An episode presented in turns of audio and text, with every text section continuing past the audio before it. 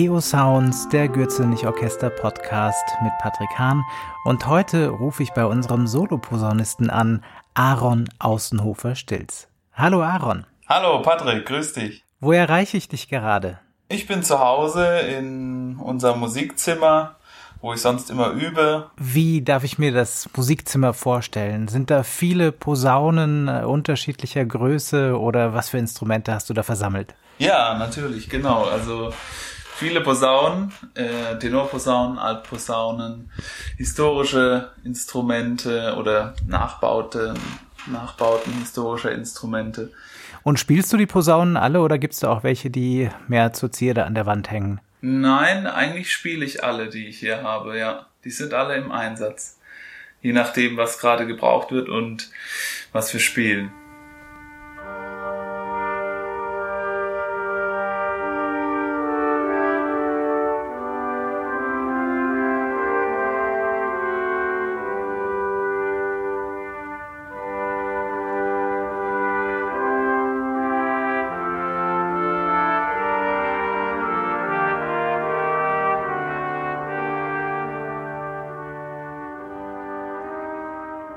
Du hast gesagt, Nachbauten historischer Instrumente. Da habt ihr ja als Posaunengruppe euch richtig in ein Forschungsprojekt gestürzt, kann man sagen, oder? Ja, also unser Chefdirigent Forsmark Savierroth ist ja ähm, ein Fan davon, dass man in äh, die Instrumente, die in der Zeit äh, quasi gespielt wurden, in der das Stück komponiert wurde, dass man das heute reaktiviert und diesen Klang versucht zu reproduzieren. Und das haben wir als Posaunengruppe, ja, da haben wir gesagt, das wollen wir ausprobieren und das wollen wir einfach mit äh, unterstützen, mitgestalten und deswegen sind wir da auf der Suche. Das ist aber wirklich eine Suche, weil es natürlich auch damals schon unterschiedlich alte Instrumente gab und äh, das äh, ja, es ist wirklich spannend.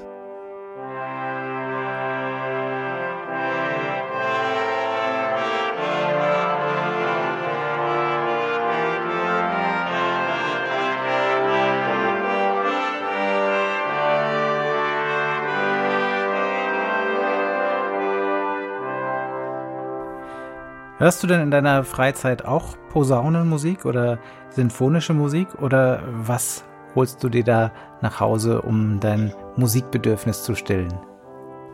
Also ich, ich bin in jüngster Kindheit äh, mit Johann Sebastian Bach groß geworden. Also mein Vater hat äh, ganz viel Bach gehört und da sind vor allem die brandenburgischen Konzerte eine meiner Lieblingswerke von Bach. Und das zweite brandenburgische Konzert muss ich da hervorheben. Das ist für mich einfach so eine äh, ja, energiegeladene und tolle Musik, die, die einfach äh, bewegend ist und einem sofort gute Laune macht. Gerade der erste Satz ist mir da äh, sehr, sehr ans Herz gewachsen und das höre ich sehr gerne. Also immer wenn ich Bach höre, habe ich gute Laune und bin beschwingt. Das ist wirklich, äh, da fühle ich mich irgendwie zu Hause.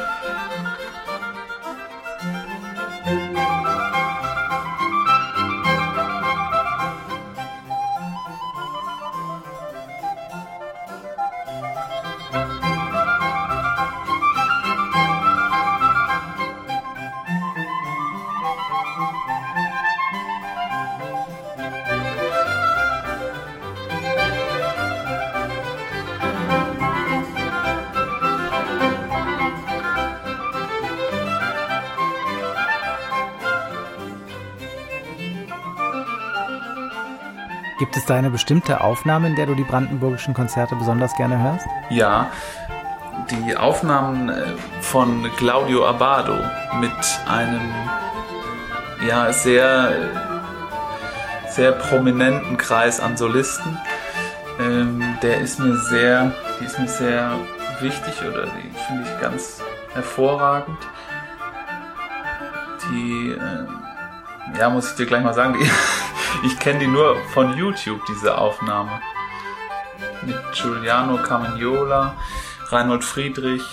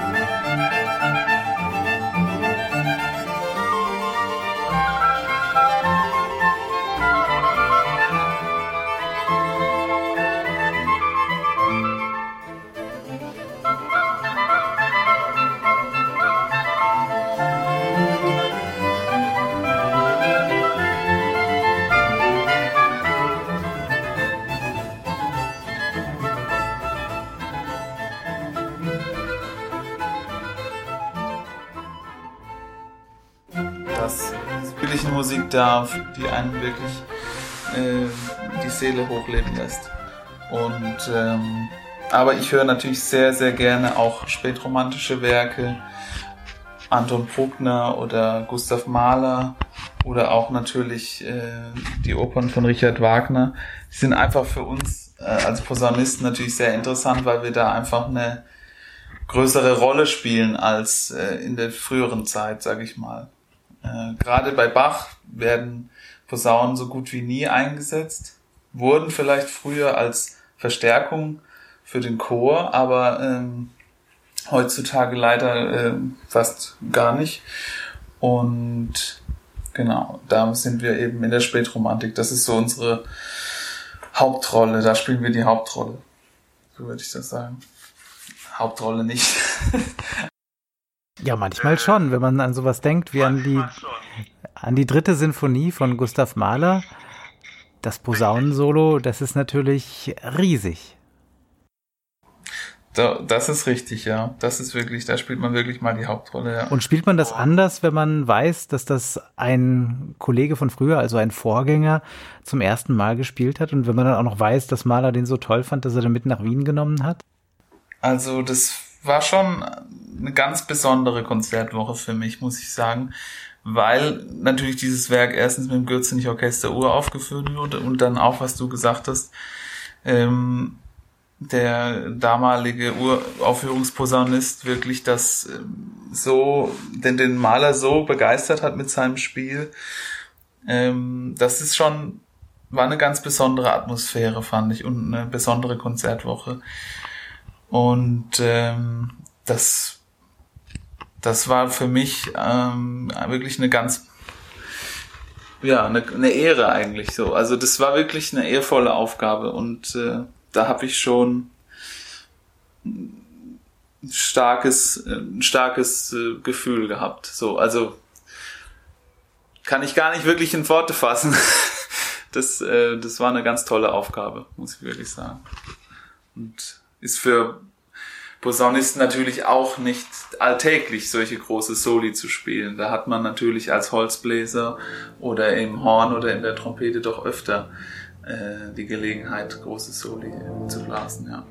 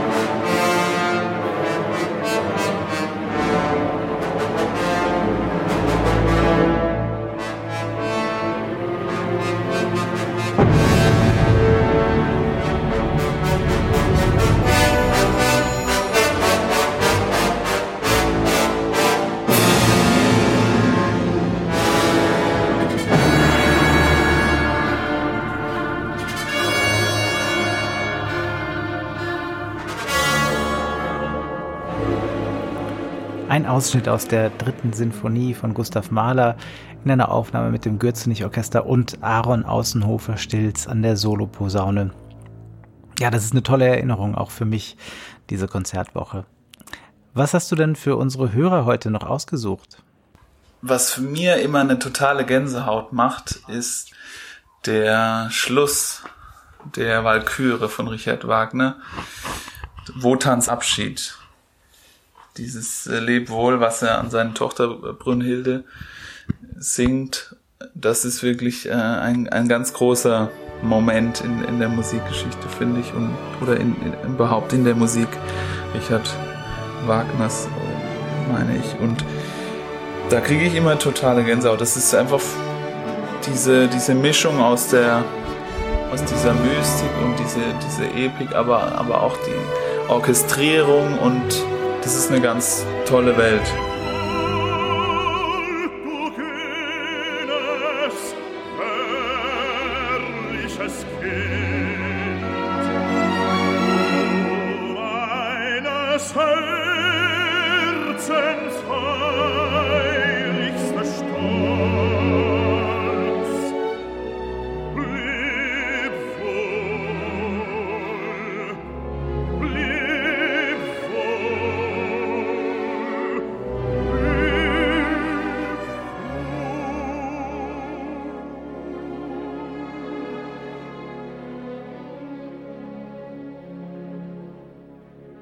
Äh, ich hatte, ich musste das natürlich auch schon oder durfte das auch schon spielen. Und ähm, da habe ich habe ich mich mit Partitur und so weiter hingesetzt. Und äh, weil ich das erste Mal habe ich das äh, bei den Bayreuther Festspielen gespielt, vor allem äh, die ganze Oper am Stück.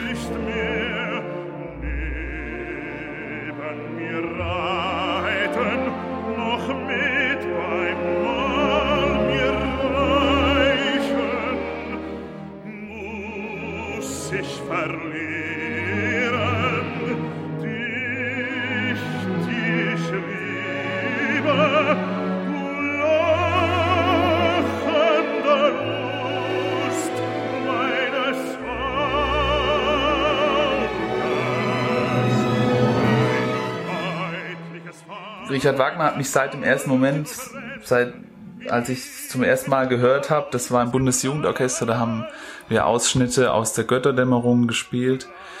Und das war damals schon äh, so, dass, dass ich da die ganze Zeit mit Faszination dabei war. Das hat mich irgendwie gepackt, muss ich sagen. Und ja, das ist bis jetzt so geblieben.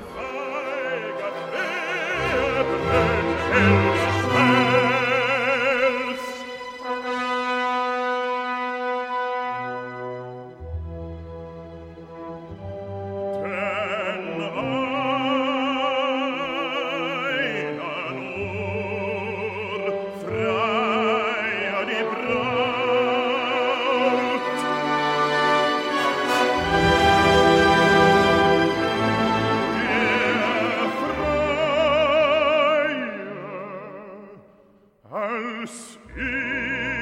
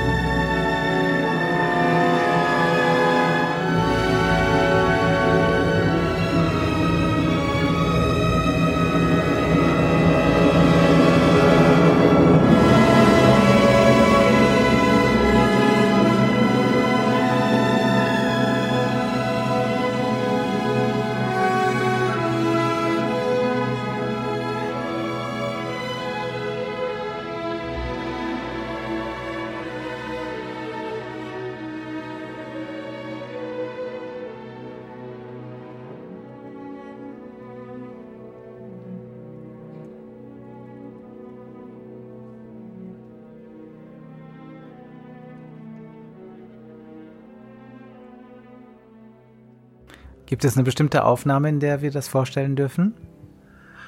Auch da habe ich eine Aufnahme mit Claudio Abado. Das äh, finde ich witzig, dass ich jetzt diese zwei Aufnahmen mit ihm oder von ihm äh, hier nenne.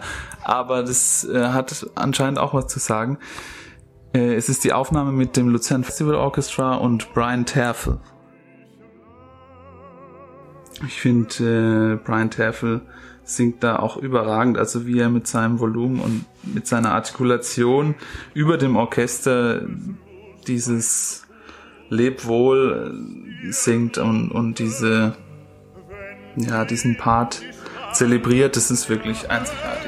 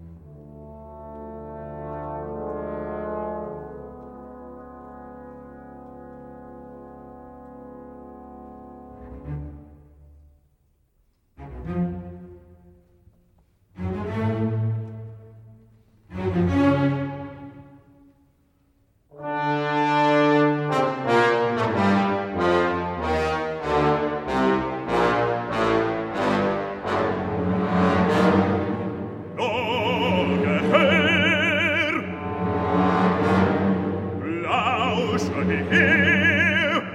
Wie zuerst ich dich fand, als feuriger Glut, wie dann einst du mir schwandest, als schweifender Lohr, wie ich dich fand,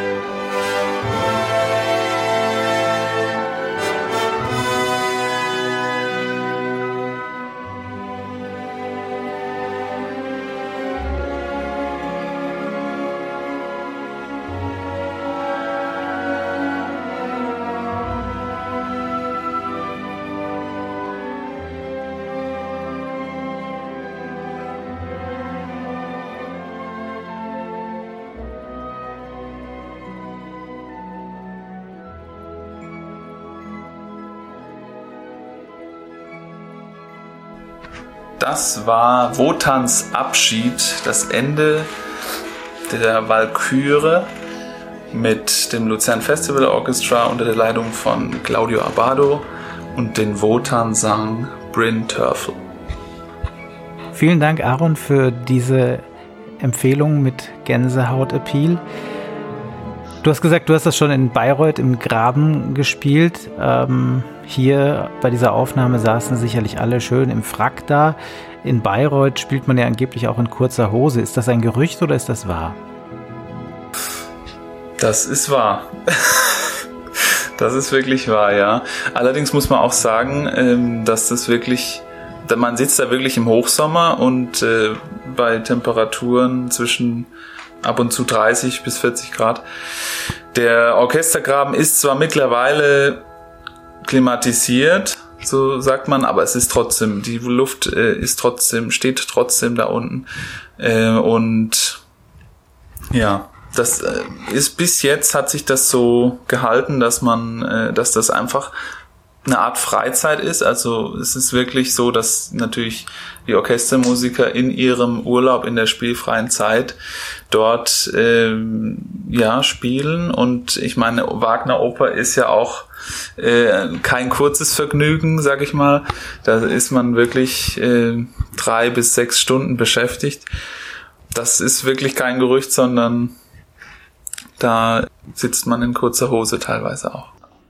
Und spielt sich die Musik dann anders? Ob man im Frack auf der Bühne sitzt oder mit kurzer Hose im Graben? Es ist natürlich deutlich komfortabler.